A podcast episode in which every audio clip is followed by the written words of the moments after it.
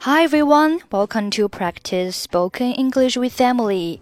欢迎收听和 Emily 一起练口语，我是 Emily。Okay, today's sentence is They're on sale today. They're on sale today.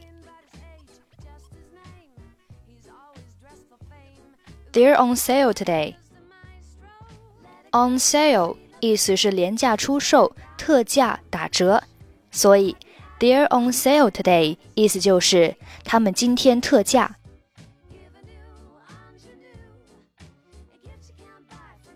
早上好，我能为您做些什么吗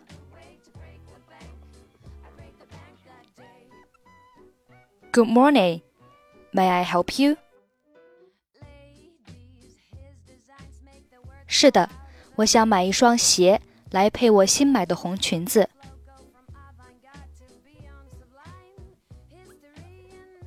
Yes, I'm interested in seeing a pair of shoes to match my new red dress. 你想要高跟的还是低跟的？Do you want high heels or low heels? 低跟的虽然会更舒服些，不过我看我还是得穿高跟鞋才能和我这条裙子相配。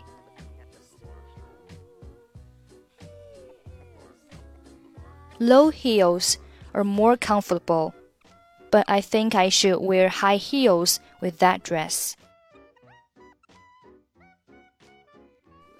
请问您要穿多大号的 ？What's your size, please? 三十六号的。My size is thirty-six. 这里有几双不同风格的，适合您鞋码的，您试试吧。今天特价。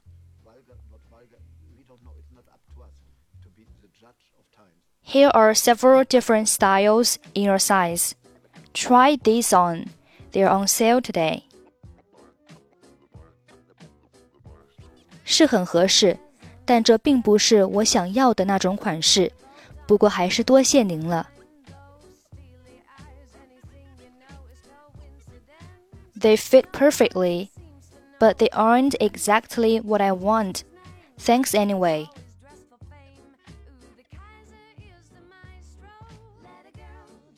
Good morning. May I help you?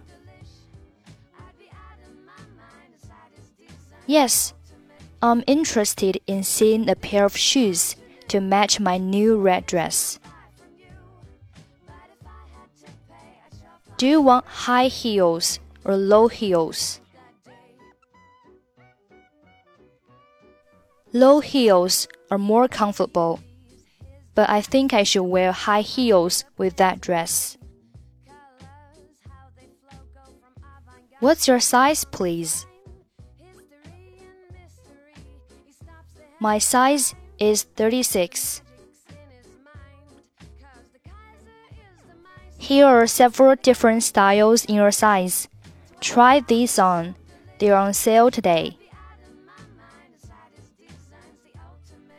They fit perfectly, but they aren't exactly what I want.